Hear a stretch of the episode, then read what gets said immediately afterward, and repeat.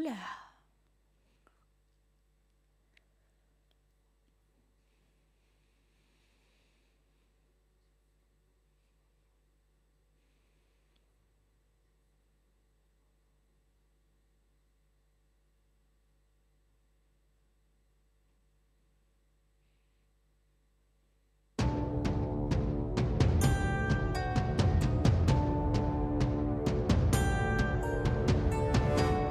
Aegyptus. Le dessous du sable. Bonjour tout le monde. Aujourd'hui dans Aegyptus, nous allons parler histoire, conquête et royaume. Le sujet du jour, le voici. J'ai nommé La conquête de l'Égypte par Alexandre le Grand.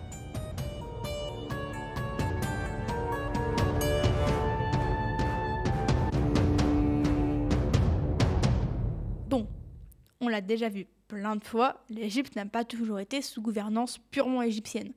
Un coup sous le joug des Libyens, un coup sous les Syriens, les Couchites, les Hittites, bref, tout le Moyen-Orient et l'Afrique du Nord veut sa part. Autour des années moins 300, c'est la Perse qui domine l'Égypte depuis déjà un certain temps. Et l'empereur, Darius III, n'a de sympathique que le prénom et tyrannise le peuple égyptien. Enfin, ça, c'est pas moi qui le dis, mais les historiens de l'époque. Hein. Euh, pas ma faute. Bref. Passons un petit peu à notre ami Alexandre. Premièrement, notre guerrier grec, eh ben, euh, il n'est pas grec. Il est bien macédonien. Et euh, ça n'a rien à voir avec la salade. Il vient de conquérir une, une bonne partie du Moyen-Orient. Dans l'actuel Moyen-Orient, il a déjà construit plus de 10 Alexandries, un petit peu partout. Voilà. Donc on, là, on est à peu près en moins 328 ou en moins 330, personne n'est vraiment d'accord. Et Alexandre, qui n'aime pas trop Darius, euh, bah, euh, décide de lui piquer de plus en plus de territoire pour l'affaiblir. Bah ouais, chacun sa technique. Lui, il prend ses petites parts comme ça. Et au fur et à mesure, forcément, le royaume de Darius, il rétrécit et Alexandre le Grand prend du pouvoir. Bref. Grâce à des précieux otages de ses euh, dernières conquêtes, eh ben, Alexandre a les moins libres pour pouvoir poursuivre ses conquêtes. Cependant, comme il sait que Darius III, euh, bah, il a pas mal de troupes derrière lui, Alexandre va choisir plutôt de s'emparer de l'Égypte pour augmenter ses ressources militaires et financières. Et oui, il n'est pas con. Cependant, sur le chemin de l'Égypte, il est confronté à la résistance de la cité portuaire de Tyr, qui refuse de lui ouvrir les portes. Bah oui. Alexandre, du coup, il assiège la ville pendant 8 mois, rien que ça, sans succès. Les murs de la garnison qui protègent la ville semblent ne pas vouloir céder. C'est dommage. Cependant, une attaque conjointe par terre et par mer à raison de défense de la ville de 8000 défenseurs tyriens euh, qui sont tués. Voilà, c'est dommage. Après euh, la prise de tir, pour montrer euh, ce qui coûte de s'opposer à lui, Alexandre et son putier. Hein. 2000 jeunes hommes tyriens sont crucifiés. Et ouais, même à l'époque, on crucifiait déjà, c'est pas cool. Mais visiblement, ça marche, puisque l'intégralité euh, des survivants au siège, c'est-à-dire 30 000 hommes, femmes et enfants, sont réduits en esclavage. Et globalement, bah finalement, tout le monde est d'accord pour qu'Alexandre prenne le pouvoir. Hein. Euh, personne n'a trop envie de finir en esclavage ou de se faire crucifier, donc on se dit oui, oui, ok, ok, pas de problème. Alors, arrivé en Égypte, Alexandre est accueilli comme un libérateur. Visiblement, ils ne sont pas au courant de ce qui s'est passé à Tyr juste avant. Hein. Bref, il est remercié d'avoir libéré l'Égypte du joug de la Perse, qui l'oppressait depuis 200 ans.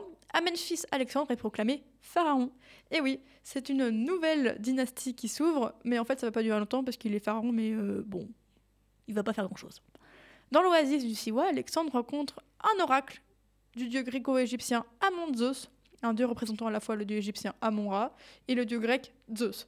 Ils se sont pas foulés dans la mythologie. Hein.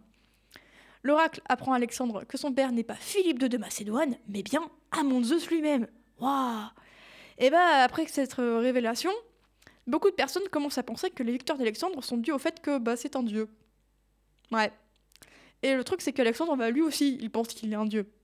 Le melon ne va pas s'arrêter de grandir ici, mais on va s'arrêter là pour l'histoire. Alors du coup, pour Alexandre, cette révélation confirme que son destin est de régner sur le monde entier. Ouais, c'est son objectif. Alors, euh, comme il connaît pas l'Amérique, il va pas réussir. Bref, en 330 avant notre ère, Alexandre II de Macédoine met en place les fondations de la plus célèbre des cités antiques, Alexandrie d'Égypte, ce qui doit être approximativement la 20e Alexandrie au monde, hein, mais une des seules qui, ont, qui sont restées, tout simplement. Puis il s'en va. Voilà, il faut bien continuer à conquérir les terres de Darius, alors il se dirige vers la Perse. Mais il ne part, pas comme ça, bah non, bah non. Derrière lui, il laisse un commandant de confiance, un général qu'il apprécie beaucoup et qui s'appelle Ptolémée. Et Ptolémée, au début, il est que gouverneur. Mais à la mort d'Alexandre, il est nommé pharaon et crée sa propre dynastie. Les hommes se nomment, se nomment presque tous Ptolémée parce que bah, on va tous faire comme papa, on va s'appeler Ptolémée ou Alexandre. Voilà, Et les femmes, elles s'appellent ou Cléopâtre, parce que la sœur d'Alexandre s'appelait Cléopâtre, et oui. Ou alors elles s'appellent Arsinoé ou Bérénice. Globalement, si on cherche dans cette dynastie, ils s'appellent tous pareil, donc c'est très difficile de savoir où on se, où on se place exactement.